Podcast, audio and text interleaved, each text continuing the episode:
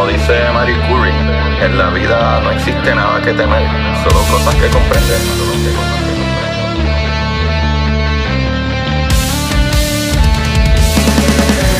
Recuerden correr y buscar la manera de aprender que más le divierta.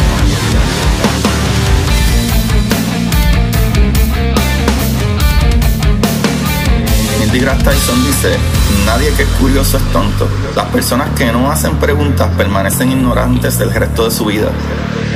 Y para ustedes, esto es curiosidad científica.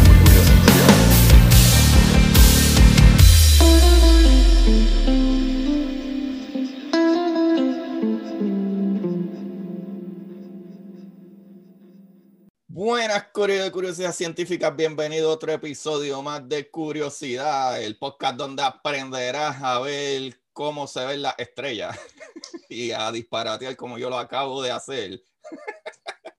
Corillo, como ustedes, su host Agustín Valenzuela, trayendo las maravillas del universo y en muchas ocasiones, y últimamente cada vez más, también la gente maravillosa de este universo. Y el día de hoy no es la excepción porque tengo conmigo al co-host eh, ¿verdad? Eh, yo puedo llamarle comediante, eh, host de su canal de las crónicas de Wasikoki, escritor y buen amigo Adalberto Martínez. Adalberto, ¿cómo tú estás? Bienvenido. Bien, bien, que es la que hay, Corillo. Espero que todos estén bien y vamos a aprender un poquito más de fuera de la Tierra, del espacio de Marte. De hecho, lo tengo detrás de mí.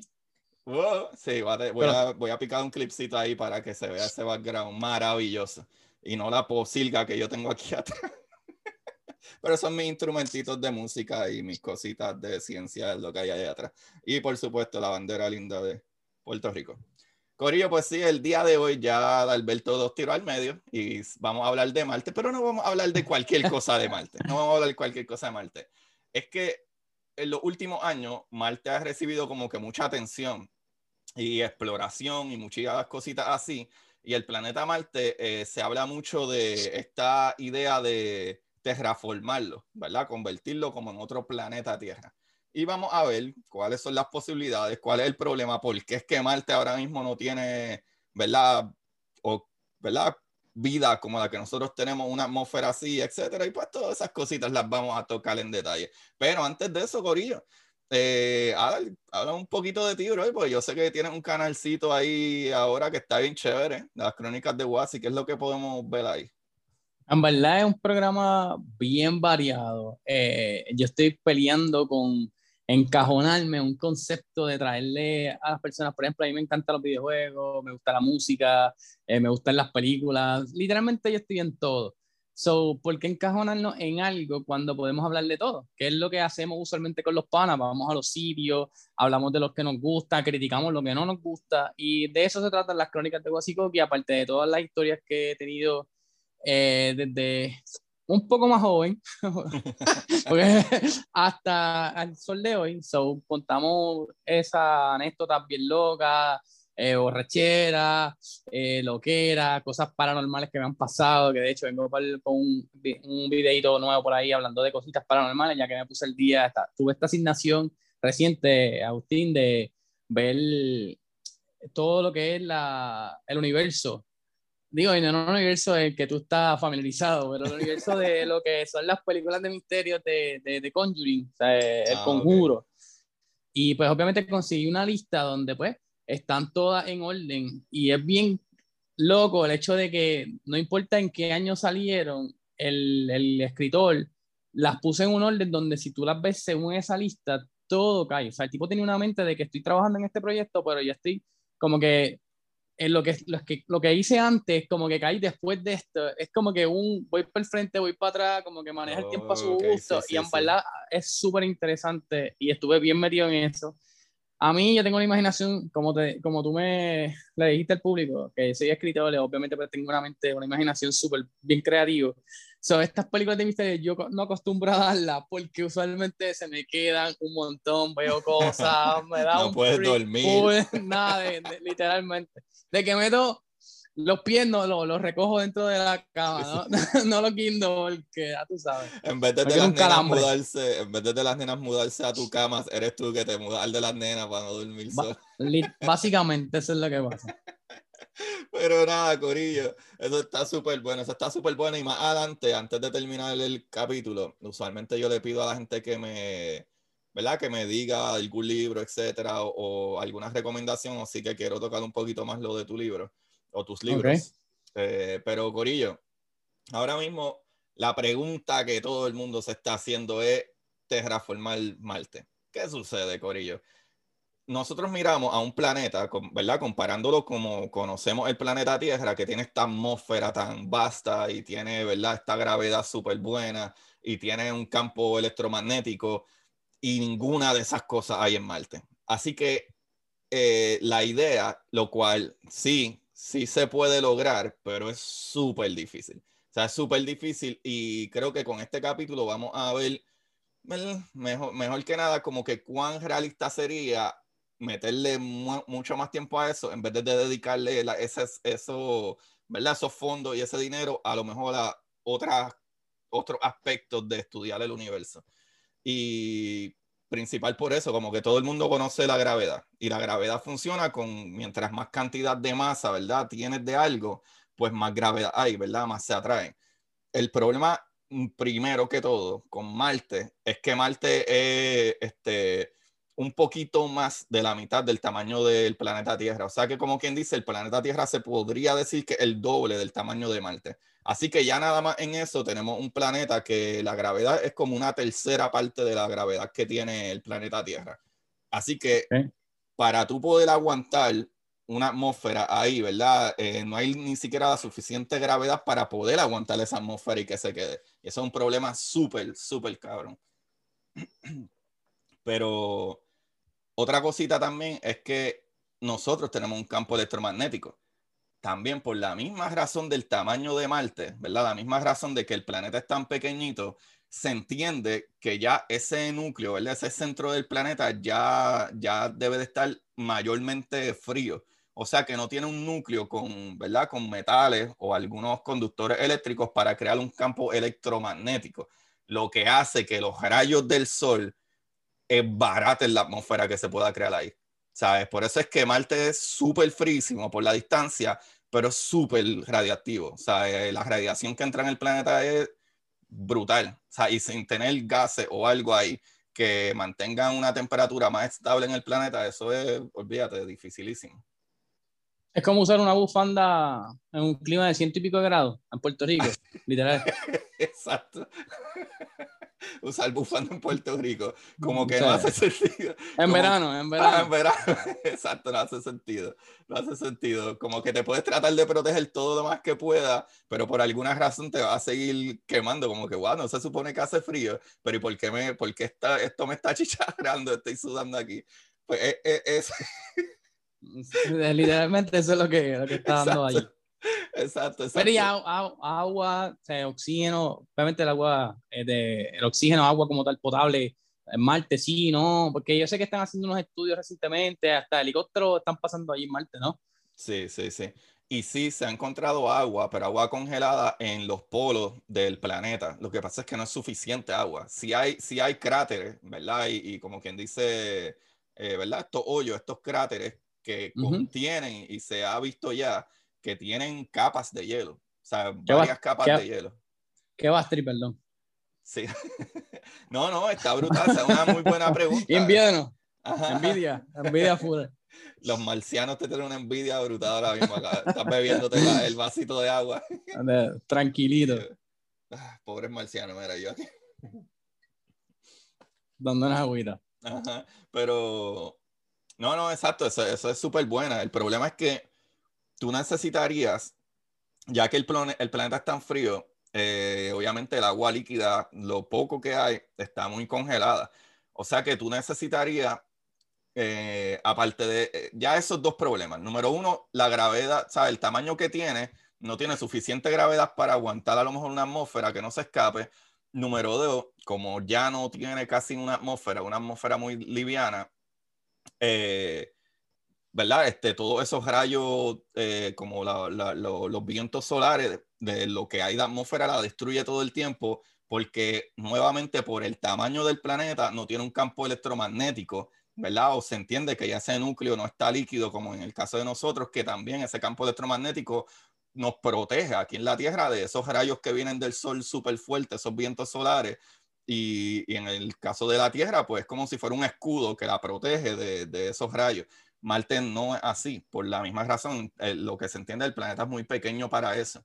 Entonces, otra cosa es que para tú crear una atmósfera, tú necesitarías entonces cosas o gases, ¿verdad? Que, que promuevan eso. O sea, gases tales como eh, dióxido de carbono, ¿verdad? Como el CO2, que aquí hay mucho CO2 y mantiene una temperatura más o menos, pero en exceso puede ser malo. O si es muy poquito, ¿cuánto puede tardar? También va a necesitar, en ese, eh, la, la, pregunta que me hiciste de que haya agua, se necesita agua líquida para poder crear procesos de bacterias y organismos que metabolicen eso y ver esos tipos de gases, como el, el oxígeno y el metano, no un gas común. O sea, un gas de, de, de, un lugar donde hay vida. Por eso es que nosotros nos volvemos locos cuando vemos de momento un planeta que se detecta que hay algún metano o algo así, es como que, wow, espérate, hay posibilidades de que haya algo metabolizando ese gas, ¿sabe? Y hacer todo eso o sea, eso nos va a llevar a cientos de miles de años tratar de ni siquiera, ¿verdad? Comenzar a terraformar. Y ese es como que el primer problema. El segundo problema es cómo vamos a aguantar esa atmósfera si creamos esos gases. ¿Sabes? literalmente el, el, color anaranjado que tiene es porque de ahí el boricua saca el sazón para cocinar o, o hace el ketchup. ¿Qué es la que hay? Explícanos hay, hay mucho este, óxido en la tierra de, de Marte.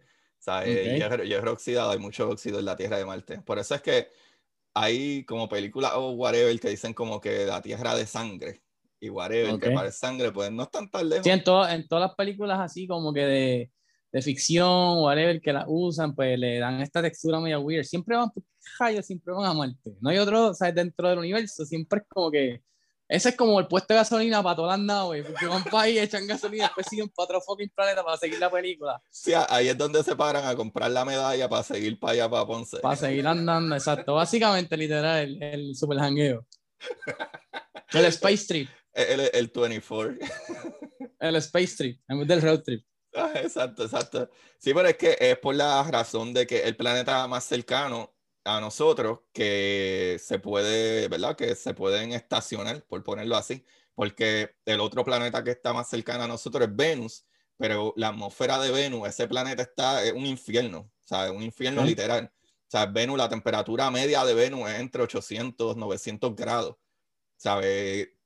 En Venus, literalmente la lluvia es tan ácida que las cosas que entran ahí se derriten. O sea, el metal todo se deshace, se derrite, se, it melts, ¿sabe? Todo ahí en ese planeta, así de caliente okay. está. Y los gases que hay son gases súper, súper gases de invernadero. Que eso es lo que puede suceder en nuestro planeta si seguimos chavando el planeta y poniendo gases que no necesitan, la temperatura va a seguir subiendo hasta que entonces todos esos restos de gases van a crear esta burbuja de, de, de temperatura que no va a poder escapar. ¿Sabe? La radiación solamente la radiación, ¿verdad? A nivel de, de radio, ¿verdad? Como ondas de radio okay. FM, ¿verdad? Esa radiación escapa a las nubes y los gases, pero todo el resto de radiación, esas ondas que son súper peligrosas, como ultravioleta y todas esas cosas, eso no escapa. Uh -huh. Eso no escapa el, el, el, el medio ambiente, ¿sabes? Los gases muy fuertes. Y ese es el problema. ¿Sabes? Como que nosotros podríamos terminar como un Venus. Por eso es que no vamos a Venus y por eso es que en todas las películas van para el puesto de gasolina. No, y de hecho, eh, acabo de entender algo de Venus porque siempre comparan a la mujer con Venus y literalmente es que nosotros los hombres nos derretimos por las mujeres. Eso literalmente pasaría lo mismo entre Venus y nosotros. No que no que nos boicoteen, pero literalmente es como que ya pude entender una referencia de por qué las mujeres son de Venus. nos, de, nos derriten. Eh, mira, ya, ya tienes un piropo, ya tienes un piropo más para decirle a tu esposa. Ah, para que vean. Sí, sí, sí. Apunten, saquen la libretita. Tomen nota que esto está mejor que 12 corazones. ya. Ah, ese programa es una mierda. Lo peor es que acá... Mala mía a los fanáticos. Mala mía a los fanáticos. porque acabamos de chotearle, da. Yo creo que la, la, mitad de la gente no va a saber que, de qué yo estoy hablando en lo absoluto. Ay, ay, ay. No, no, pero sí, mano. Es una posibilidad, una posibilidad que Marte se terraforme, pero va a tomar demasiado esfuerzo. ahora mismo, ahora mismo, creo que es algo súper innecesario. Lo que yo pienso es que eh, existen lunas de otros planetas que sería mucho más fácil eh, poder, ¿verdad? Este, este, llegar allí y terraformar, porque por lo menos tienen más cantidades de agua o tienen más cantidades de otro, ¿verdad? De otros gases que son un poquito, como por ejemplo, nosotros entendemos que el metano, el oxígeno, esos gases así, eh, hay bien pocas maneras de hacerlo que no sea que hay vida, en, eh, ¿verdad? Hay algo que metabolice, sea bacteria, sean nosotros tirando peo, ¿sabes? Metano, literal.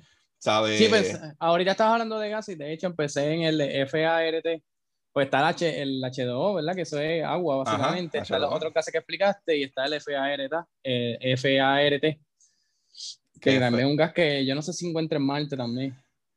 Pero, también es un gas. El de fosfato. Fosfi no, fosfato, es, fosfina, whatever, whatever. No, es fart. yo, wow, ¿cuál es ese? Hablando, porque es que encontraron en Marte. También es un gas, ya lo caíste redondo. Pero no, no, no, eso está chévere porque me hiciste pensar con F de será que son las siglas que no me sé de, del fosfato que en Marte encontraron traces de, de, fosfato en esas nubes, de, digo, en Venus, perdón, en Venus, Corillo, en las nubes de Venus, en ese, en ese infierno que hay ahí en Venus, encontraron eh, rastros de, de fosfato eh, o fosfina, se me olvidó el nombre ahora, eh, que también es un tipo de gas que ahora mismo se entiende que se crea simple y sencillamente si hay algo metabolizándolo. ¿Sabes? Como esto te va a hacer un montón de sentido. Cuando nosotros hacemos alcohol, ¿verdad? Cuando tú haces alcohol, tú lo que haces es que, que tú lo que haces es que dejas que sea la fruta, sea lo whatever, sea la caña, lo que sea, tú dejas que se pudra básicamente y eso crea unas bacterias y las bacterias consumen ese alimento y cuando la bacteria consume ese alimento, ¿verdad? Es igual que nosotros eh, convertimos la fermentación, básicamente. ajá, la fermentación, el proceso de fermentación son bacterias que metabolizan lo que están comiendo. O sea que se lo comen y básicamente, si lo quieres poner de esa manera, lo cagan, Y, están metabolizando ese proceso de consumirlo y crearlo en otro, en otra químico.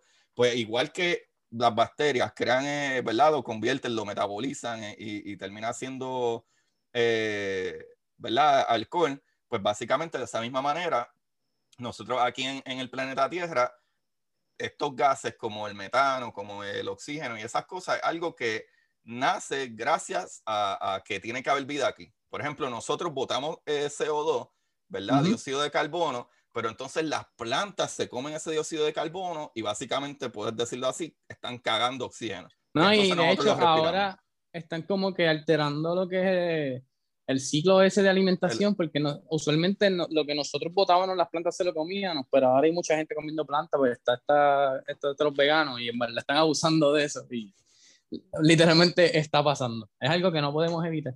Y no lo juzgo, en verdad alimentarse bien es perfecto, pero deberías respetar lo que es el origen de vida, no sé, esta pirámide de... La pirámide alimenticia que... No, no, actually, actually es súper bueno, se supone no todas las dietas son las mismas para todos los cuerpos ni todas las condiciones, no todas. Pero de las dietas que mayormente son más, más saludables, es que sea como dos terceras partes de verdes, ¿verdad? De greens, vegetales y qué sé yo, y una, una tercera parte de carnes.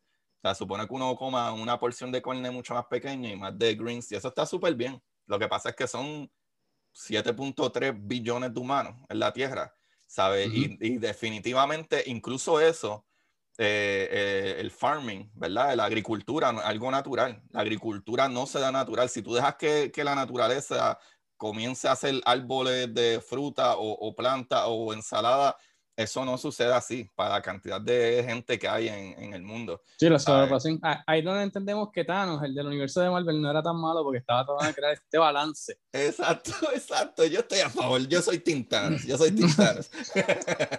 sí, no, pero es una realidad. Es verdad, es verdad, es verdad. Yo soy Tintanos. No estoy Pero es verdad. Ese, ese punto que tú dices es súper ya. ¿sabes? Va a llegar un punto que la, la, ¿verdad? la humanidad se va multiplicando cada vez, como quien dice, al cuadrado. ¿sabes? De, de, de 3 millones a, a 5 millones tomó whatever cantidad de años y después a 2 o 3 billones más de personas tomó la mitad del tiempo que tomó llegar a los 5 billones, ¿sabes? Y mientras haya más gente, pues obviamente va a haber más gente que va a tener más hijos y, ¿sabes? y, y la matemática es simple. So, hay que buscar maneras, y, y, eso es algo que se está haciendo research ahora mismo, hay que buscar maneras de inventar comida que no tenga que ser con los mismos procesos, incluso procesos como una vaca y un ganado que también aportan gases, ¿verdad? Eh, eh, como tóxicos, como el metano, uh -huh. a, ¿verdad? A, al medio ambiente. Pero okay. eso sería perfecto para Marte, porque sí necesitamos esas cosas en Marte si es que queremos crear un, ¿verdad? Ese este... es el afán para ir a Marte sea, literalmente pues dividir, como que los que se quieren ir para allá para crear un, una atmósfera, pues como que dividir la Tierra. Pues la sobrepoblación, pues los que no queremos los mandamos para allá. Uno los coge de nuevo. Eh, es una aventura bien chévere y lo que los mandamos para allá. Para... Ah, para allá y nos deja lo bueno aquí. Cuando quede poca gente en el mundo, vengan para Puerto Rico, se pasa cabrón. No, mano, de verdad que sí, de verdad que sí. Pero nada, ¿sabes? Eh, son, son un par de cositas, son un par de cositas que son elementos súper importantes en, en, en, la idea de terraformar Marte. Es que, ¿sabes? Ponte que logremos llevar suficientes plantas y animales y bacterias y, y, y anaro, eh, eh, ¿cómo es? Ana, anaeróbicos, que, que, ¿verdad? Esta, estas plantas de mal y, y bacterias que pueden crear más de esos gases vitales para crear una buena atmósfera y, y, tener la medida perfecta para que el, el, dióxido de carbono que se necesite para una temperatura más estable en el planeta, ¿sabe? Tiene que ser medido y no es como que vamos a, a, a crear un edificio, es que es un planeta entero. Entonces, si no tenemos ni siquiera la gravedad suficiente para aguantar esos, ese, ¿verdad? esa atmósfera ahí, y para colmo, esa atmósfera, aunque ponte que creemos esa atmósfera bien chévere, hay que inventarse algo para mantener la atmósfera porque es que el planeta ya no tiene tampoco campo electromagnético que protege la atmósfera. Uh -huh. So, eh, es algo que no es imposible, pero yo no lo veo como que un corto término de que se pueda hacer. O sea, es, es, es, bien difícil. O sea, para todos aquellos que me han dicho, ah, pero ¿qué crees de terraformar Marte? Yo no lo veo como una opción. Igual que no veo como una opción mandar gente a Marte de aquí, y como dicen que en menos de 10 años vamos a estar en Marte, eh, yo creo que un poquito muy rápido. ¿Qué se, qué se puede dar más rápido? Eh, literalmente ir a Marte o a reconstruir la Tierra, porque obviamente le hemos, le hemos hecho un daño, o sea, pero yo digo que con la tecnología, y esto es algo, mi opinión, súper bien personal, eh, por, lo, por lo visto, en mi opinión, pero literalmente, este, ¿sabes? Tenemos este afán de descubrir y la NASA y todo lo que ellos hacen y la ciencia, ¿sabes? Pero literalmente pues están pasando cosas súper cruciales aquí en lo que es el planeta Tierra. Y yo digo que hay, hay unos fondos asignados y unas cosas de unas personas súper brillantes que están bien metidas en como que salir de aquí cuando se pueden usar esa misma, ese mismo entusiasmo y esas mismas personas líderes para tratar de hacer cosas para, obviamente hay personas que hacen un daño súper brutal, ¿sabes? Lo, lo, gente rica literalmente, ¿sabes? Dentro de eso, pero gente que pueda meterle el poder para pa tratar de buscar esas mismas cosas de, de construir, qué sé yo, Nahue, whatever, país, ¿no? O sea, construir maquinaria como para limpiar el, país. Obviamente dentro es, es algo tan sencillo como sembrar y no lo hacemos, pero yo entiendo que se puede llegar a algo, por eso te hago la pregunta, sea, ¿qué tú ves más fácil, salir o reconstruir? Esa es, loco, una súper buenísima pregunta, loco, brutal. Eh, esta es la que hay. Es, me encanta, me encanta, porque hay varios factores en esa pregunta. Número uno, eh, vamos a empezar con el dinero y, los procesos de dinero asignado. Y hay solamente una compañía que, ¿verdad? Bueno, hay compañías, ¿verdad? Las la, la europeas que trabajan con eso, están los, rusos que trabajan con eso, pero hablando de la del lado de nosotros, NASA, ¿verdad? Eh, están los cosmonautas en Rusia, está la European Space eh, allá este, hay varias, pero NASA como tal, NASA como tal, si no contamos ahora mismo con, eh, ¿cómo es? contando ahora mismo con SpaceX, ¿verdad? De Elon Musk y contando con Blue Origin, que es el de Amazon, ellos serían subcontratados, pero igual es parte del budget de la NASA. ¿Qué sucede?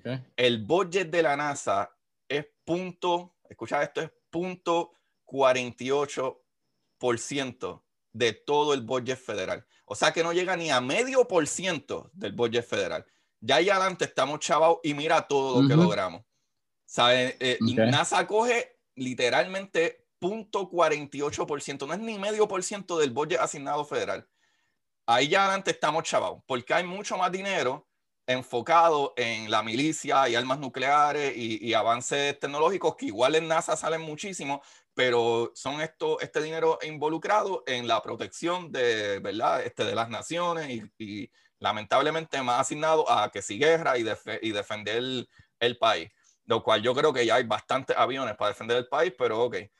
A todas estas, eh, la cuestión número dos, el planeta ahora mismo con cambios leves que podríamos hacer individualmente como personas y compañías que, se, que se legislen leyes que protejan más los gases eh, que se ponen en la atmósfera, ayudaría un montón. Por ejemplo, nosotros dejamos de utilizar ciertos químicos, aerosoles, porque le están haciendo hoyo a la capa de ozono.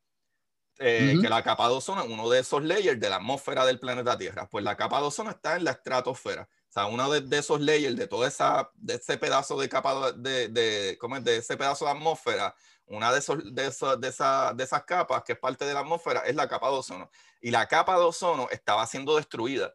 Entonces, cuando la gente dice, ah, pero ¿cómo va a ser? ¿Cómo esto, aquello? Eh, los cálculos químicos no fallan. Tú mezclas tal químico con tal químico y tú destruyes este otro químico. ¿Sabes? Al eliminar eso, lo logramos eliminamos y, la capa de ozono está casi perfecta ahora de hecho, que fuimos testigos, fuimos testigos de eso y, y, respetando a todas las personas que de alguna forma u otra este, perdieron una persona dentro de la pandemia. Este, mientras sobrevivimos la situación, vimos cómo se recuperaba el planeta dentro de, de la cuarentena que, que, nos vimos forzados a hacer para sobrevivir. Sí, man. Y eso, eso es súper impresionante. O sea, eh, aguas que eran literalmente llenas de, en meses. Imagínate si aplicamos eso al día a día, que tengamos un poquito de conciencia, ¿sabes? Pues, eh, mano, brutal, diantre, esta conversación me encanta. estamos, estamos yendo por un camino super, De hecho, te estoy prestando atención, te estoy prestando atención y tengo este rostro de que maybe no lo hago. Lo que es la misma cara que le ponía la maestra de ciencia, en verdad la pasé con D, pero sí te estoy entendiendo y sí te estoy prestando atención qué bueno que tú me entiendas y ella no lo logró hacer, pero como quiera raspando, pues logré pasar el grado. pues hay, hay, que hacerlo funny, hay que hacerlo funny, eso es toda, toda la clave. Eh, eh, ella tiene que poner entusiasmo porque está brutal y la pregunta que hiciste está brutal y por donde estamos yendo, vamos un camino demasiado. ¿Qué sucede? Primero, ya hablamos del budget. Número dos, cositas bien pequeñas que se pueden hacer. Y número tres, definitivamente deberíamos de dar, imagínate si tuviéramos un por ciento no punto 48, que no es ni medio por ciento. Imagínate si nos dieran por lo menos un solo por ciento del budget federal, que a toda esta, ese, ese medio por ciento, menos de medio por ciento, NASA hace todas estas cosas maravillosas y paga sus contratados como SpaceX, Blue Origin y toda esta, como Virgin, Virgin eh, Air ahora mismo, que está haciendo viajes ya para el mes que viene. O sea, ya el mes que viene tú puedes, si tú tienes dinero suficiente, pagar un pasaje para volar afuera del planeta. ¿Sabes? Y volviendo para atrás, lamentablemente el planeta, podemos cuidar el planeta, eso está súper bien, pero simple y sencillamente tenemos, tenemos que cuidar el planeta para que nos dé tiempo suficiente para crear, ¿verdad? La tecnología suficiente para salir del planeta. Por eso es que no importa que dediquemos el dinero a otras partes como mantener el planeta, que eso es algo más de legislaciones y leyes a favor de, de eliminar ciertos gases. Y ahora mismo incluyendo compañías como Ford. Compañías como Ford ya ellos tienen en sus planes que de aquí al, 20, eh, eh, al 2030 o 2034, algo así, ya ellos no van a hacer ningún motor de, de gases de, de fossil fuel, ¿verdad? De, de, de sí, está lo solar, va a ser la tendencia. Va a ser, va a ser batería y recargable y whatever, que no va a ser este, motores de, de combustión eh, de fósiles. ¿Qué sucede? Otra cosa más ya que estamos haciendo eso, eh, tenemos que estudiar estos otros planetas y buscar tecnología y entender cosas fuera y explorar planetas como Marte, porque es que en un momento tener, si, si la raza humana sobrevive por los próximos billones de años, tenemos que irnos de aquí, obligado, obligado, porque el sol va a explotar. O sea, el sol es una, una bola de, de gigante de hidrógeno que está, está todo el tiempo, ¿verdad? Eh, explotando y, y, y, es tan grande que la, que la gravedad la, la, presiona a un centro y hay colisiones atómicas en ese núcleo de ese sol que es lo que explota y esa es la luz que vemos todo el tiempo del sol. Y, eh, esa onda expansiva de la explosión del sol, digo, obviamente eso va a ser montones de años, no sabemos, puede ser hasta mañana mismo. O acabamos este podcast, recuérdense escucharlo super hasta el final, ¿ok? Por si explota el sol. Pero esa onda pasiva hasta dónde llegaría? Es que esa es la cuestión, esa es la cuestión. Ahora mismo, ni siquiera cuando explote el sol vamos a estar aquí ya. Porque cuando esos gases, con la física cómo funciona, y sí sabemos cuándo va a suceder, va a suceder dentro de unos 4 billones de años. Esa es la, vida que le queda al, al. Ah, qué chévere. Vamos a apuntarlo en la agenda. a lo mejor está en una cabeza de cyborg ahí flotando en una, una pecerita. Ajá, porque ya para ese tiempo no creo que estemos aquí ni tú ni yo. El, el, el guasibot. El guasibot. Uh, me gusta eso. Va a tener que crear el Wasibot en tu próximo libro. en las aventuras del Wasibot. Así salen las ideas, así de creativos. Eh, sí, sí, sí. Pero, por ejemplo, eh, el sol lo que hace es que una vez empieza a. Cuando tú tienes menos gases, menos cantidad de gases en, un espacio, se quema mucho más rápido. O sea que cuando la, la presión, ¿verdad? De, de, la gravedad sigue apretando esos gases, pero ya hay menos gases, la presión eh, hace que se quemen mucho más rápido mientras menos gases hay. Y lo que hace es que si quema más, más se expande. Y eso es lo que se le llama un gigante rojo. El sol va a crecer tanto que va a cubrir donde está parado el planeta ahora mismo. Todos estos primeros planetas, todos se van a hundir dentro del sol. O sea, mucho antes que ni siquiera explote. Se llama un gigante rojo. El sol de nosotros se convierte en un gigante rojo que se va a comer todos estos planetas que están cerca. Por eso es que tenemos que seguir haciendo esto, pero sí definitivamente eh, proteger nuestro planeta para que nos dé tiempo, porque literalmente podemos destruir, si ahora mismo no cambiamos la manera de quemar gases y poner gases tóxicos allá afuera y dañar nuestros ríos y dañar las aguas potables, porque el agua potable es como un 5% de todo el agua que hay en el planeta. O sea, el planeta es como 75% agua y de ese 75% como 5% es potable. O sea, eso nosotros no podemos beber agua de mal, ¿sabes? Sí, sin pasar por unos procesos de... Exacto, exacto. So, necesitamos definitivamente sí cuidar el planeta para poder sobrevivir, para poder crear la tecnología, para poder irnos de aquí. Por eso tenemos que estudiar otros planetas, tenemos que... Cosas brutales que acabamos de aprender es que sí sabemos que podemos volar en otro planeta que lo que tiene es como una décima parte, bueno, ni eso, tiene como un 10% de la atmósfera que hay en nuestro planeta. Y tú necesitas aire para poder volar, porque necesitas pararte en algo. Tú necesitas esas moléculas, ese aire para poder volar. Una idea de eso es como que si tú estás en un vacío que no hay aire y tú te tiras de un techo, ¿para dónde vas? Para el piso directo. Pero si tú tienes aire y tienes una capa, ¿verdad? Pues, o sea, si tú tienes una capa, regardless, si no hay aire, vas directo para el piso porque no hay nada que te aguante en esa capa. Pero cuando hay aire, pues tú planeas. Pues ya sabemos, y eso es algo súper brutal que acaba de pasar, que nosotros podemos generar suficientes eh, rotaciones, ¿verdad? Eh, eh, giros por hora en una, ¿verdad? una aspa de helicóptero para poder volar en otro planeta que tiene como un 10% de la atmósfera que tenemos aquí. O sea que ya es algo súper impresionante que podemos utilizar para movernos más hacia adelante en un futuro como que poder ir a otros lugares, poder ir a otros planetas y poder explorar de una manera mucho más eficiente y eso lo acabamos de descubrir con el planeta Marte. Okay. So, definitivamente es importante mantener este planeta, pero no podemos dejar la exploración espacial porque si la raza humana sobrevive los próximos billones de años, tenemos que irnos de aquí. Tenemos que ser una especie no solo multiplanetaria, sino multiestelar. Irnos de este sistema solar a otro sistema solar, que le queden más añitos. Ya, eso está bien cabrón, porque ¿verdad?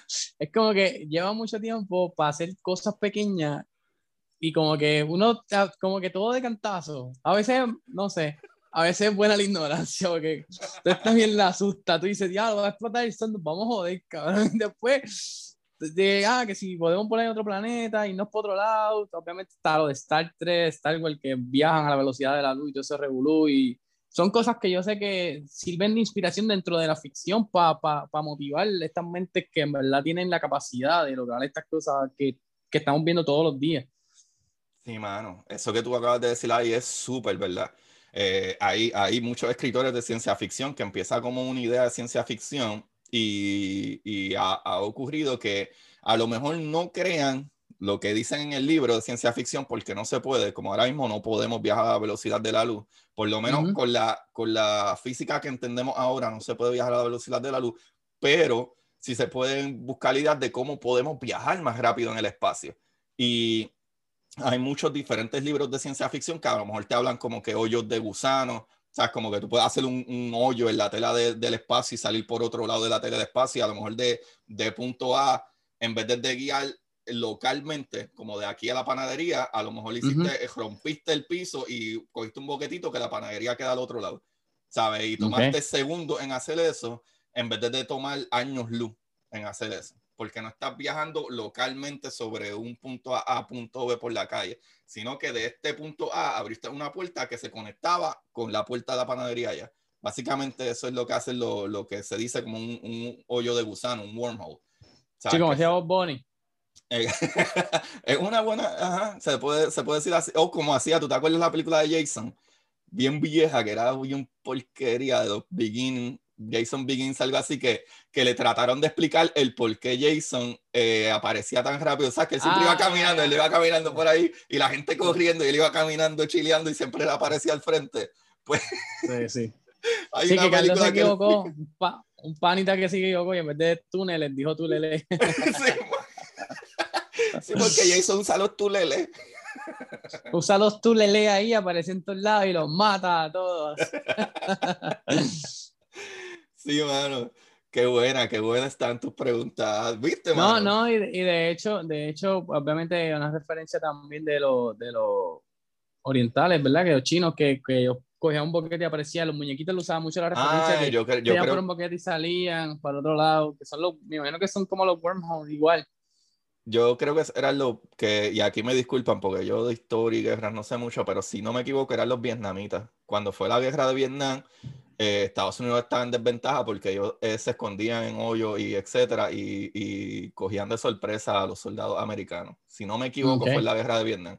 Fue, no, no, pero de hecho en, lo, en, lo, en, los muñequitos, literal. Ah, okay. o sea, pues básicamente casi todas mis payaserías yo las aprendí de eso, o sea, de Jim Carrey, eh, básicamente Dan Sandler, o sea, no sé, como que, y de los muñequitos, o sea, de hecho también de ahí se aprende mucho el inglés, o sea, tú lo ves y lo practicas, vemos mm -hmm. muchas loqueras y aprendemos, o sea, todo el mundo dice, ah, porque tú como que sabes inglés, y yo dije, bueno, no, no lo sé a la perfección, pero tampoco lo desconozco y es basado en los videojuegos, lo que son la, las películas. Una de las cosas que me aconsejaron mucho es como que tratar de ver las películas en inglés con closed caption en inglés, porque entonces tú puedes escuchar la palabra, puedes ver cómo se escribe, puedes ver cómo se... O sea, todo, lo estás viendo toda la palabra y como que tú lo que haces es imitar, es cuestión de imitar, no sé, como que jugar con eso. Ajá, como imitar sí, el sonido. Literal. Fíjate, eso es interesante porque yo aprendí inglés, que a veces yo sabía cantar canciones, y no sabía a veces ni qué significaban, porque en verdad no, era medio imitar el sonido que están diciendo. No, y a veces cantaban las canciones y nosotros pasaba el año, a los años y, y cuando lo cantaba frente a una persona que sí sabía la canción y tú la cantabas y tú dices, ¿qué jayo tú estás cantando, loco? Y yo, no, esta canción, me dijo, papi, eso no es así. Eso, eso no dice eso. Eso no dice que te pusiste las medias sin, sin, sin tenis. Es, literal, literal, los disparates. Y es por eso. Pero eh, esa es la magia del club cash. O sea, úsalo. Sí, eh, Salva vida. ¿Cómo es? ¿Cómo es? Una ¿Ah? canción como tipo Linkin Park, como que me fui sin desodorante. Exacto, básicamente. bueno, pero obviamente rima. Por lo menos mi esposa exagerar, siempre se molesta de que yo le cambiaba las canciones, le cambiaba la letra y ella cantando de algo que le gustaba, yo se la estaba literal y le metí un montón de...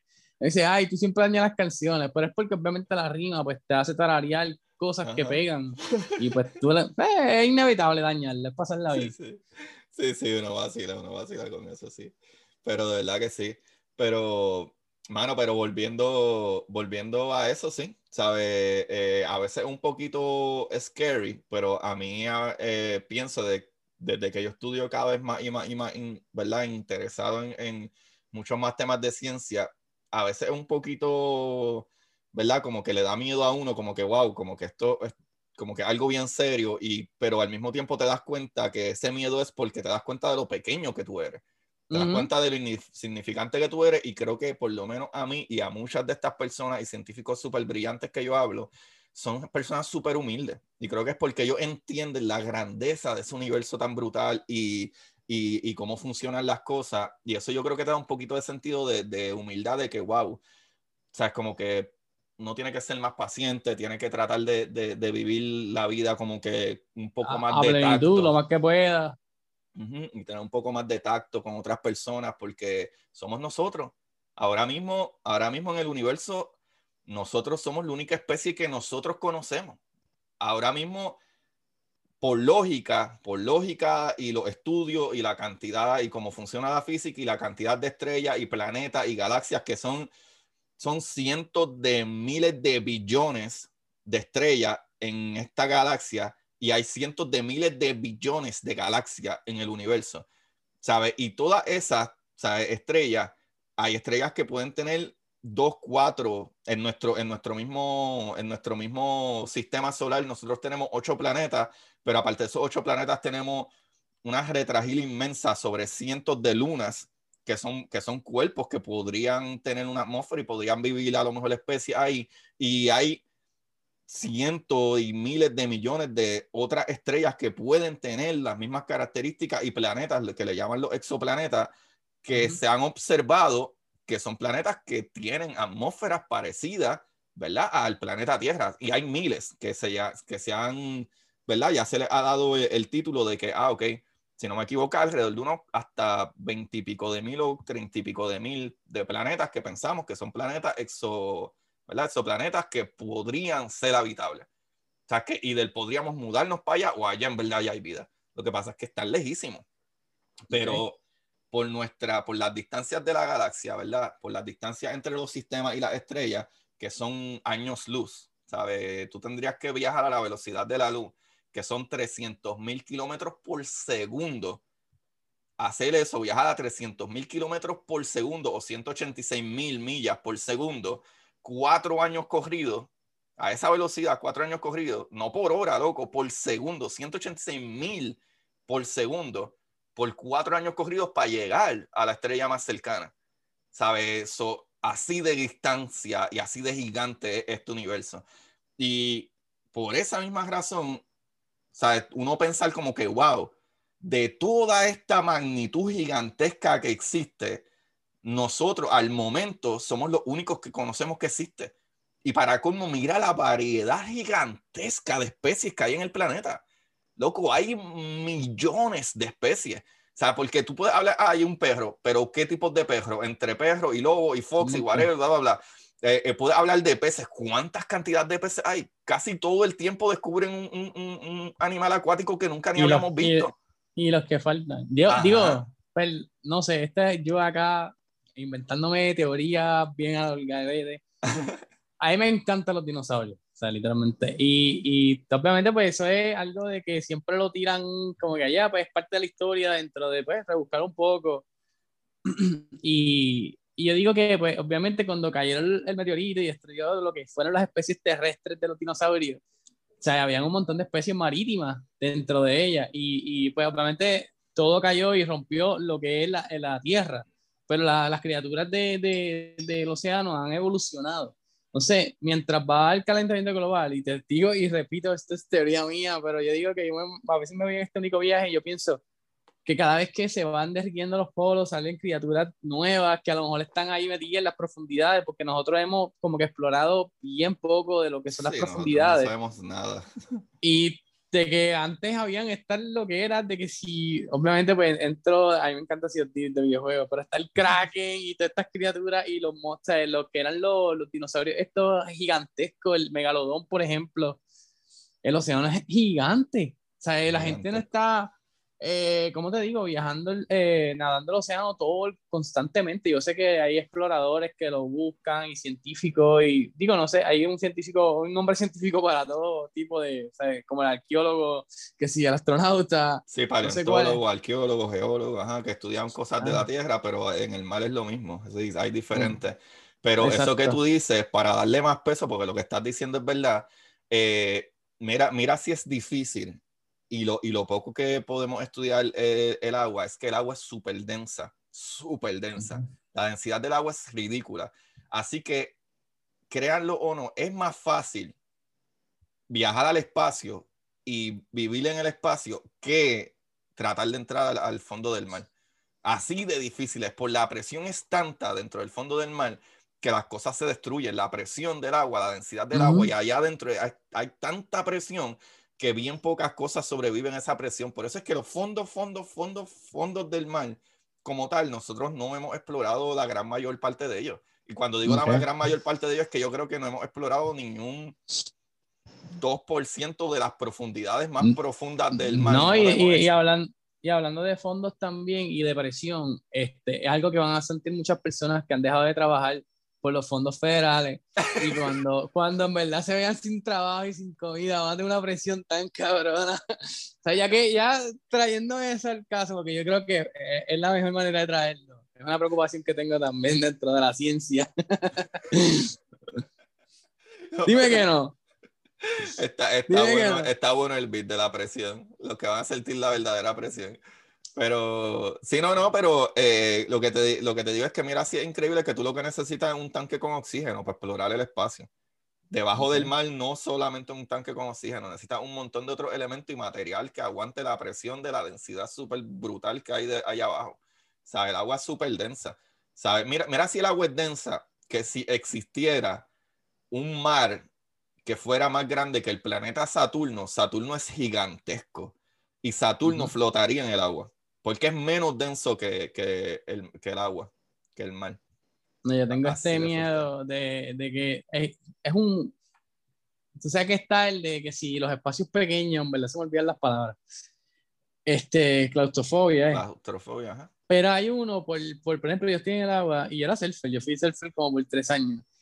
Pero yo le tenía, le tenía terror, tenía terror a, a, lo que había debajo de mí. O sea, yo estaba en el buggy y, y, como que veía todo negro, literal. Mi preocupación fue esa, como que, pues está bien, te está, la estás pasando cabrón, te estás divirtiendo, ¿sabes?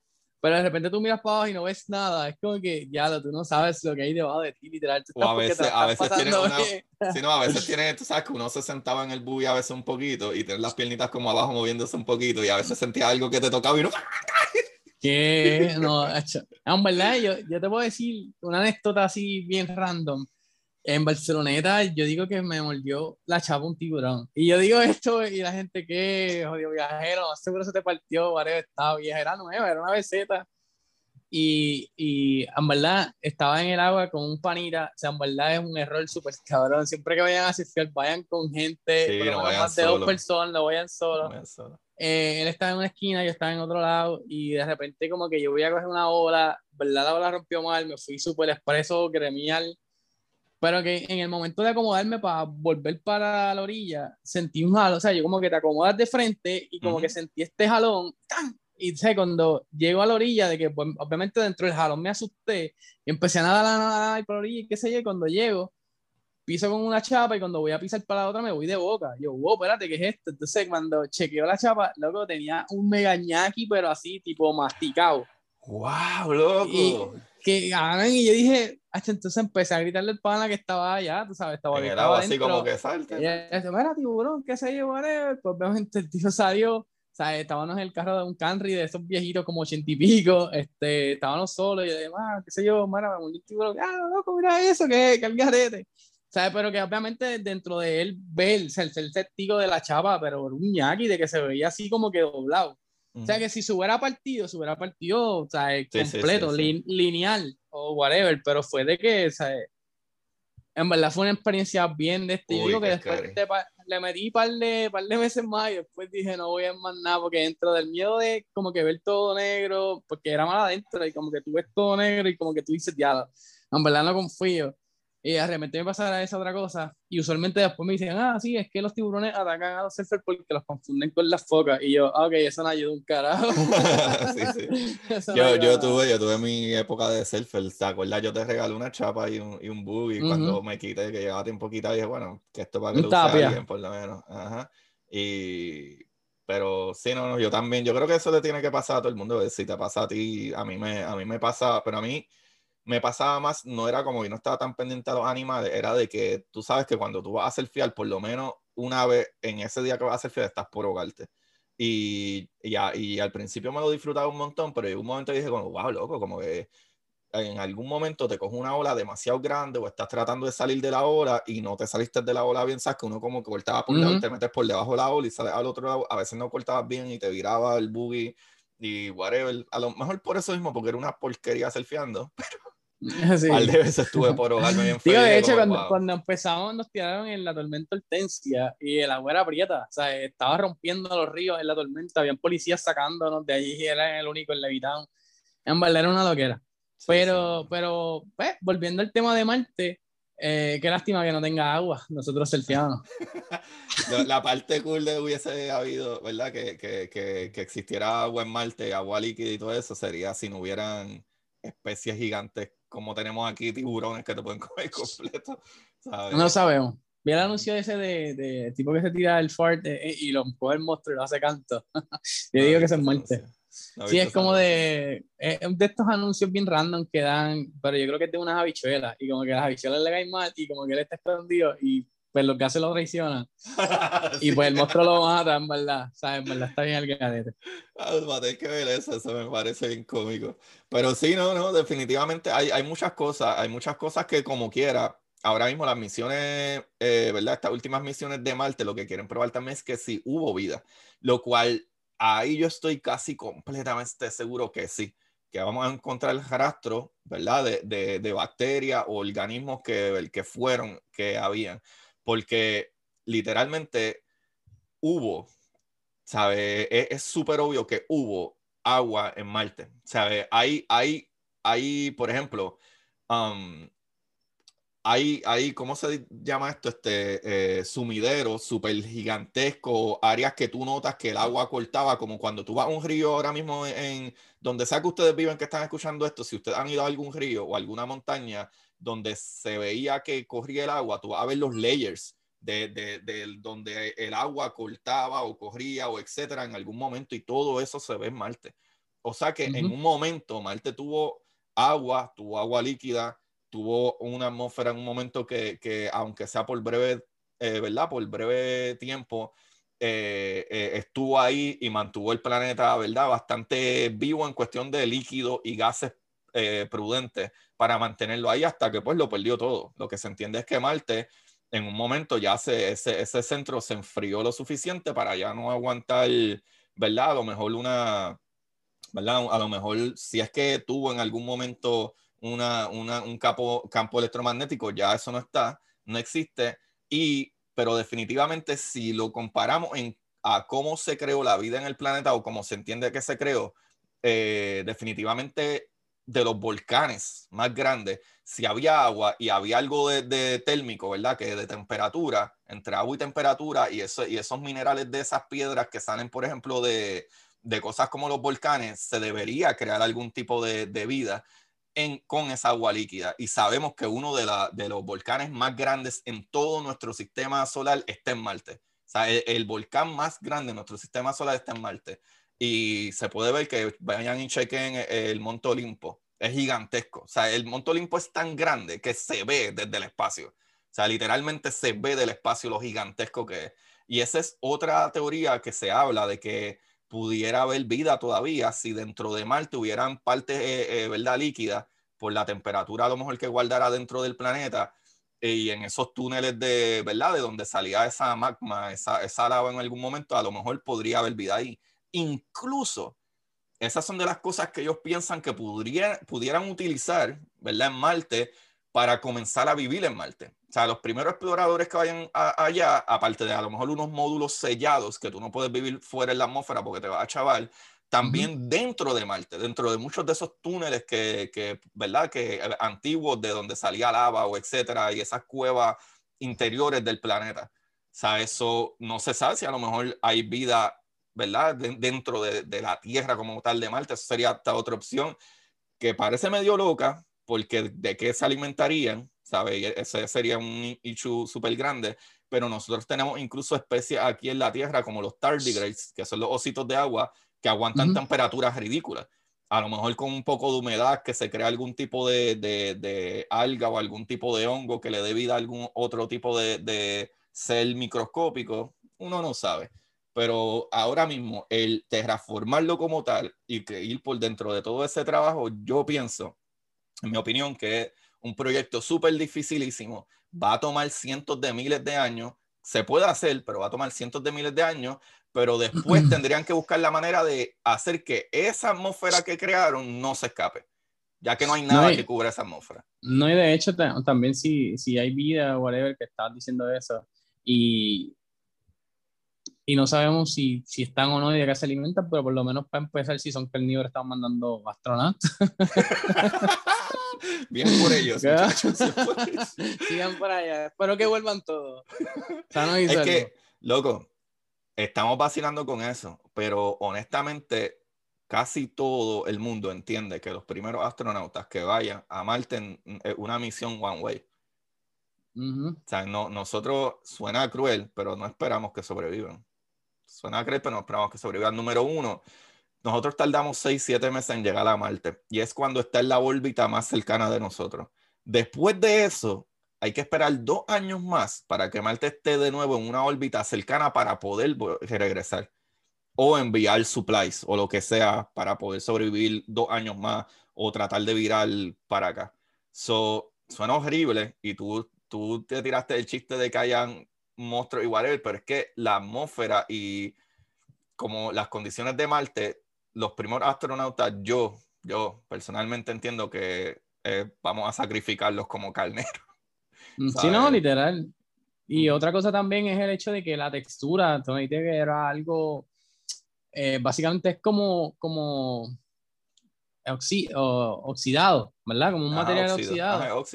y nosotros tenemos este único miedo acá en, de que cualquier cosa con mono da gangrena, imagínate Marte. Es como que, literalmente es como que ya tienes el peor enemigo. No te raspes las rodillas, no te raspes las rodillas. Ajá, ya tienes tu peor enemigo, astronauta, ¿sabes? Espérate que no te como un monstruo, porque ponle que todavía es la hora de que sabemos que pues ya dijeron que habían este ovni pero literalmente no sabemos cómo son porque ya no, no lo podemos poner un estereotipo de que todos son iguales, con la cabecita redonda y los ojitos bien grandes. Eh, mi, mi, negocio de hacerle el lente verdad es en fracaso porque tampoco sé si tienen chavos para pagarme. Pero de hecho, literalmente también es el hecho de que tiene ese enemigo que presentamos en la tierra de, de, los, de, los, de la gangrena, o sea, de algo que te pueda cortar, whatever, y te, te tengan que amputar el brazo. ¿Quién, ¿Qué doctor te va a atender en Marte? Ninguno. Sí, hay que llevar los doctores de aquí para allá obligado, hay que llevar los doctores de aquí para allá obligado. Pero sí, no, mano, definitivamente, como dijiste ahorita, que creo que fue una premisa súper buenísima, la cuestión del budget, del dinero que se utiliza en exploración espacial, creo, que, creo que deberíamos de, número uno, subir el budget espacial y, ah, y subir el budget de NASA y, y aportar más dinero a la ciencia en general y a los educadores en general, pero después de ahí yo creo que sería más, más prudente proponer misiones a todas esas otras lunas de todos estos otros planetas, incluyendo, por ejemplo, Titán, que tiene una atmósfera maravillosamente buenísima. ¿Sabes? Lo que pasa es que una misión allá es una misión de 10 años, ¿sabes? Porque las distancias son ridículas. ¿sabes? Y en el momento que ponte que lleguemos allá, Titán, y, y envían un mensaje para acá, no es como tú y yo que estamos aquí en el planeta y llega bien rápido la velocidad de la luz. ¿Sabes? Son una distancia ridícula. Sabes que incluso sería una, una, misión de que yo envíe un mensaje para allá para Titán y a lo mejor en horas tú me puedes contestar para atrás el mensaje y después en horas, y, hablo de horas largas, puedes enviar el mensaje para atrás, o horas de que a lo mejor hasta días. Entonces, por ejemplo, Marte que está ahí al lado, Marte, enviar un mensaje a Marte puede tardar de 7, 8 minutos, whatever, hasta 20 minutos, dependiendo de dónde está orbitando, si está más cerca o más lejos de nosotros. Y, está, y el planeta ahí al lado, y puede tardar hasta 20 minutos ¿sabes? En ocasiones, enviarle un mensaje. Ese sería el chat más aburrido del mundo. No, no, de hecho es, fantástico. Es que lástima, de hecho, que mi exnovia no fuera astronauta para que se fuera a Batitán. para salir de allá. no me contesta el texto. Y, cuatro, cuatro días después, ¿qué? En lo que le llega a ella y después ya te contesta para atrás, pasa ya, una semana. Exacto. Mano, eh, o, acá, o, acá, entre nosotros, mi suegra que se vaya para. Ella no tendrá ganas como que sea astronautita.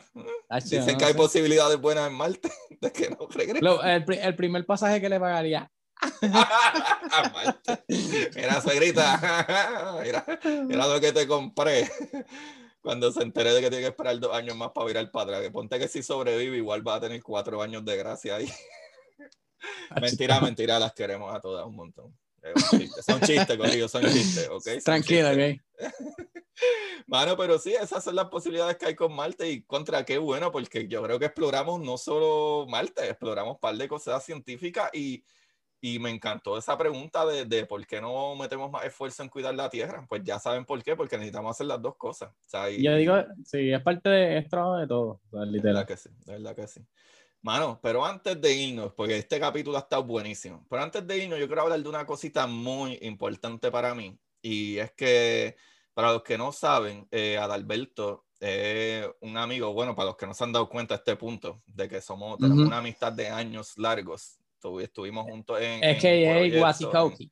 Ajá, el Guasicoqui. Estuvimos en proyectos juntos desde chamaquitos de música, de escritura y etcétera. Incluso eh, Adalberto es escritor mucho antes que yo. Eh, y es una de las inspiraciones, ¿verdad? Que yo tomé de que, wow, este, ¿sabes? Esta persona tiene unas ideas brutales y por eso en parte yo también empecé a hacer el, podcast, ¿sabes? Como que, wow, yo escribo un montón porque no termino todo esto que yo escribo poniéndolo en un libro, y, y pero de personas que yo conozco que fueron mi primera inspiración, de, eh, definitivamente fue Alberto Martínez, el Guasicoqui. Y, mano, quería preguntarte, número uno, ¿qué, qué sucede con estos libros? Eh, número dos, dónde los podemos conseguir, porque yo siempre pido una recomendación y usualmente de libro o lo que quieran, pero usualmente yo traigo un libro.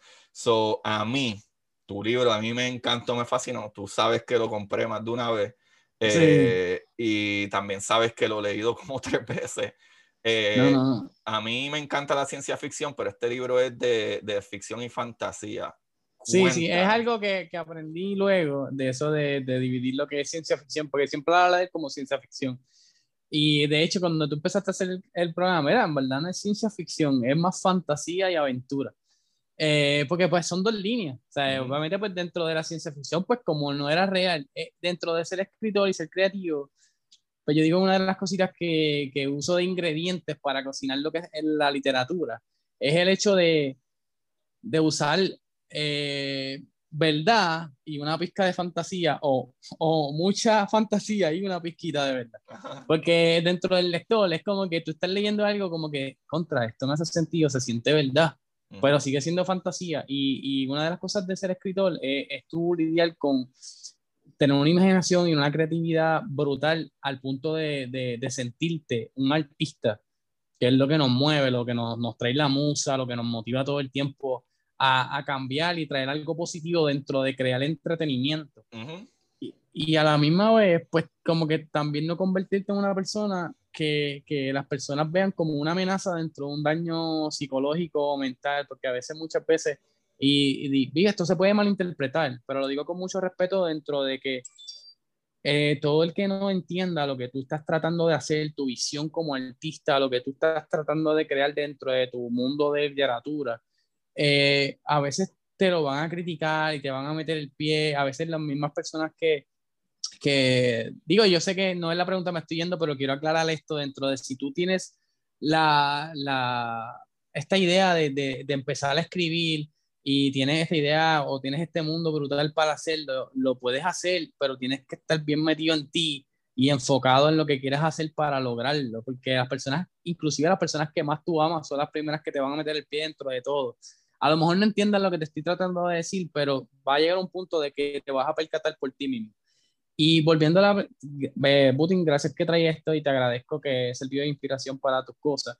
Eh, a la misma vez, es un proceso bien difícil, todavía peleo con lo de los libros. El libro, eh, para decirlo así, ahora mismo estoy peleando porque está en dos idiomas. Mi primer libro se llama Verdadero Amor en Línea, El Resurgir de los Guardianes. En inglés es True Love Online, Rise of the Agements. Estoy peleando con él porque pues dentro de quererlo hacer, pues lo hice en una casa editorial, porque pues tenía esta idea de que harán muchas herramientas como lo que Amazon Direct Publishing, y tú te puedes ir ahí, subir un PDF y subir una portada y crearla tú mismo y tener un registro o unos récords de unos reports unos reportes, ¿no? De, de tus ventas y de, tus regalías, todo lo que está pasando con tu libro, tú lo puedes hacer y manejarlo tú solamente. Yo no sabía eso hace, qué sé yo, 10 años atrás, 8, porque todavía estoy con ese struggle. Yo empecé a escribir en el 2005, eh, no vine a publicar mi primer libro hasta 2014, mm, eh, no estaba muy satisfecho dentro de, del tiempo que tenía para escribir ese libro. Eh, obviamente era mi primer bebé, básicamente, y todavía trabajo en eso. Eh, lo publiqué con errores dentro de la prisa, de, por igual fin, de dejar todo para última hora y como que sentía que estaba ready, pero no estaba ready. Lo publiqué en el 2014, pero no estaba orgulloso de esa publicación dentro de esa casa editorial. Y por no perder dinero, pues cometí el error de dejarlo. Luego de, de par de, de, dos años con ese secreto, porque no era un libro que tenía errores, tenía horrores ortográficos, estaba mal, estaba bien regado, no estaba satisfecho de ese producto y y honestamente, pues yo me quedé como que con ese secreto, ¿no? Porque obviamente la ventaja que tenía era un escritor que nadie sabe todavía quién yo soy. Y pues me quedé con ese, como que guiándome de Batman, ¿verdad? En la baticueva metido con ese libro, esa literatura. Y de repente, pues trabajo en esa literatura con unas amistades, dos años. En el 2016 vuelvo a publicar el libro. Esta vez me siento bien orgulloso de lo que está. Ahora mismo, en cuestión de que lo pueden conseguir, lo pueden leer, no tiene errores se puede entender bien la literatura, es la más sencilla del mundo, pero en cuestión de la historia es súper complicada. está súper brutal. Está súper o sea, es, bien complicada la historia porque son como 40 personajes de fantasía. Eh, son dos mundos, el mundo real, el mundo ficticio. Me gusta Lord of the Rings, metí fantasía de mundo medieval, me encanta. Acá tenemos como que detectives y policías investigando las desapariciones. En verdad, el juego, eh, el juego no, porque obviamente soy gamer, y dentro de, de, crear el libro, pues, pues me la viví en el sentido de, pues, como que llevar, crear algo bien exagerado. Y yo digo que True Love Online es eso, ¿sabes? y de repente... Es como una historia en dos universos diferentes sucediendo al mismo tiempo. Que en verdad, si te vas de la mano con ideas de universos paralelos, ¿verdad? Como en ciencia, es como si fuera algo así, como que está sucediendo una historia que se interconecta en dos universos paralelos, básicamente en el universo de hoy en día, como que, ¿verdad? El detective y está pasando algo raro, que ese es raro que está pasando en este universo, como decir, nosotros aquí en el planeta Tierra hay otro universo, e, e, e, eso sucede porque está sucediendo otra cosa en otro mundo completamente diferente. Y, honestamente era un solo libro. Eh, pues ese libro yo lo, lo publico, como estaba comentando, eh, es que obviamente cuando se te, te, vas del hilo, porque cuando a ti te apasiona algo, tú te vas, quieres, quieres abordarlo todo. y pues yo, yo tengo esa, eh, ese course básicamente, o sea, si a mí me apasiona algo, yo tengo que decirlo todo, todo, todo, y como que se me va el hilo. Pero literalmente pues, lo publiqué mejor en, en el 2016. ¿Qué pasa? Pues yo tenía este afán de, de hacerlo en inglés pues lo, lo contraté a una gente de Alemania, pagué 3 mil dólares, de hecho, que son detallitos que la gente desconoce. El proceso creativo del libro, cuando tú un cuesta un montón. Cuesta un montón. Eh, siempre está el pana que te dice, vamos, hubieras dicho de la silla. Es mentira, o sea, literalmente siempre está el que te ayuda, no es para tirarle la mano a todos los panas, pero eh, cuando es algo bien de esto y cuando es tu proyecto, tienes que ser bien celoso con lo que es tuyo y tienes que darle confiar a personas, eh, tienes que darlo a personas que en verdad son de confiar. Y en este proceso, pues fue bien tedioso. Me fui con esa gente, me lo hicieron en inglés. Y eh, como en el 2017 lo publiqué en el, en el idioma inglés. So, eh, tenía los, los, dos libros en versión español en inglés en el mercado. Lo pueden conseguir en Amazon, que fue la pregunta que originalmente me hice útil. Gracias, gracias. pero eh, básicamente, ¿verdad? Que quiero abordar un poco para que la gente entienda eh, todo lo que ha sido difícil para mí, que todavía continúa este primer libro. Eh, luego, para el 2019, fui víctima de scam eh, entre dos compañías, no quiero mencionar sus nombres, pero fui víctima de scam, me robaron dentro de 900, casi 600 dólares. Eh, los pude recuperar porque pude hacer como que decirlo al banco y whatever, y pude recuperarlo, pero todavía mi libro está bajo, bajo esas, esas una de esas publicadoras que me hizo scam, le, les tiré una carta a un CCDcista estoy en el proceso de cambiar mi editorial dentro de yo coger las riendas de mi propio libro y, publicarlo en, en Amazon Direct Publishing, que ahí fue donde yo le digo a Agustín que, mira, puedo hacerlo así. O sea, todo el proceso que yo hice mal, todo lo que yo aprendí en el camino, porque yo no estudié literatura, o sea, yo lo hice todo a, a, pulmón. Y le dije, mira, Agustín, la manera más sencilla es esta. O sea, pero yo estoy bregando con este reguero, cabrón, dentro de aprenderla a la mala. Y, y, pues literalmente tengo mi libro en inglés con, con esa casa editorial que, que, no me confío en ella. Y lo pueden conseguir en Amazon y se puede leer esto. Obviamente la ganancia es mía, pero el libro se lo pueden disfrutar igual. Porque pues, una de las cosas de ser escritor es que le llegue a la gente y tener un feedback honesto dentro de una crítica negativa o positiva, es constructiva como quiera. Y mi libro en español está con otra casa editorial. O sea, yo estoy tratando de, de quitarle mi libro en español e inglés a dos casas diferentes para traérmelo para mi persona, para poder llegarlo y darle la publicidad que se merece. Eh, obviamente, pues tengo, ya estoy trabajando en, en, lo que son las secuelas de esos libros, eh, del segundo y tercer libro, porque es una trilogía. Tengo como 12 libros en la cabeza, pero este struggle con este primer libro que se llama Verdadero Amor en Línea, pues me, me ha mantenido como que ahí, So, pero ahora mismo, si lo quieren leer, que Abutín lo leyó como tres veces, porque es de estas personas que pues, le di la copia que ellos me dieron para que verificara y la leyó. Después, cuando salió, lo compró otra vez, lo leyó. Eh, yo he hecho diferentes cosas porque, por ejemplo, si van a Instagram, a Instagram y buscan true.love.online, pueden ver parte del proceso creativo de, de, que hice camisas para sacar fondos para seguir tratando de llevar mi sueño a otro nivel. Eh, hice eh, eh, dice, eh, llevé un seminario una vez a una escuela en, en la Semana de la Literatura eh, para tratar de, de, de, personas de octavo grado, este, estudiantes de octavo grado, pues ah, se metieran a la literatura. Ambas, fue una experiencia súper brutal que ahí fue una de las cosas que, que dentro de cositas futuras de hacer stand-up, pararme frente a la gente y como que romper contra tus miedos, pues como que yo digo que va atado de la mano, ¿no? Como que tratar de hacer un, un ahí donde nacen las crónicas de Guasicoqui también, porque yo pues traté de hacer un canal donde yo podía este, estar con una comunidad y cuando recuperara el proyecto de mis libros, pues yo poder educar a las personas donde puede conseguir mis libros, o sea, eh, como bajo la marca de Wasikoki, ¿no? Este, y está súper cool. Pero como quiera, si tienes esta curiosidad de, de saber qué es True Love Online, Verdadera Amor en Línea, que fue el libro que Putin se leyó un montón, Putin, Agustín, le decían Putin, eh, se leyó un par de veces, pues lo pueden conseguir en Amazon. Eh, puedes buscarlo por eh, Adalberto Martínez Rivera, te va a aparecer el libro eh, en formato ebook. Eh, no estoy seguro si todavía está en formato, porque como yo le tiré una carta, repito, de un CCDcista, pues obviamente ellos iban a vender las copias que le quedaban. Si, si lo puedes conseguir, también es una pieza de colección, porque cuando me lo traiga, pues tienes algo que, que tú ahí ya no estás, o va a tener un precio en algún futuro. Si en verdad seguimos dando palos por ahí con un par de libritos, que eso, créeme que van a seguir saliendo. Eh, pero nada, en verdad lo pueden conseguir en Amazon bajo Alberto Martínez Rivera o el libro se llama True Love Online, Rise of the Agements y o eh, Verdadero Amor en Línea, eh, El Resurgir de los Guardianes. Súper, súper, súper. Pues Alberto, ¿dónde te podemos conseguir en las redes y tu podcast y todo eso? Bueno, en Facebook, hice página de Facebook, no he hecho página de, de Twitter. Yo sé que es malo, yo sé que es más jala la oreja Agustín.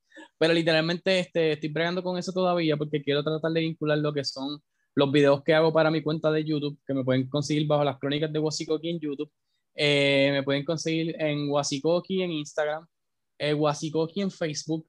Eh, en Twitter estoy bregando con eso porque estoy tratando de mezclar tanto lo que es podcast como crear eh, videitos para subir a YouTube y medio clips, porque me encantan los videojuegos, de reviews. Si eres gamer, también estás viendo esto y te gustan los videojuegos, pues también puedes seguir y tirarme de qué juego le estás metiendo, qué juego te gustaría saber un poco más para yo crear estos videitos y poder estar como que más a tú con la comunidad, grabar con ustedes, jugar con ustedes y vacilar un rato. Súper, súper. Bueno, Corillo, pues ahí lo tienen. ¿Qué más le puedo decir? Y este caballero inspiracional, inspirador, me trajo a que yo tengo mi libro, que lo pueden buscar en Amazon eh, como Curiosidad Científica, El Universo en Arroz con Habichuela. Y ahora, a finales de julio, eh, hay unos cositas en edición que se están bregando, pero debería de, entre finales de julio, principios entonces de agosto, mi nuevo libro, que se llama La Exploradora, Titán ese libro ya sí es de ciencia ficción y, habla del espacio y muchas peleas y muchos monstruos y cositas así. Eh, y no va a ser en Marte, no va a ser en Marte. Muchas lo que era. No va a ser en Marte. Así que, Corillo, eh, ahí lo tienen. Ya saben dónde conseguirme en todas las redes como Curiosidad Científica Podcast. Y aquellos que quieran aportar un poquito más pueden hacerlo, mira, en el, en el link aquí abajo en la descripción, en Anchor Listener Support, pueden darme desde 99 centavos al mes, papá, porque esto no es gratis, esto yo tengo que pagar por todo esto y los Zoom y eso, nada, esto es gratis. Así que pueden aportar un poquito. Y los viajes a Marte. Sí, sí, sí, no me paguen uno a mí, pueden pagarle uno a Adal. Pero a mí no, por favor. A mí me dejan el cash y yo hago con él otra cosa. y nada, Corillo, este, como siempre les digo, busquen la manera de aprender que más les divierta. Chequeamos. Cheque. Y para ustedes, esto es curiosidad científica.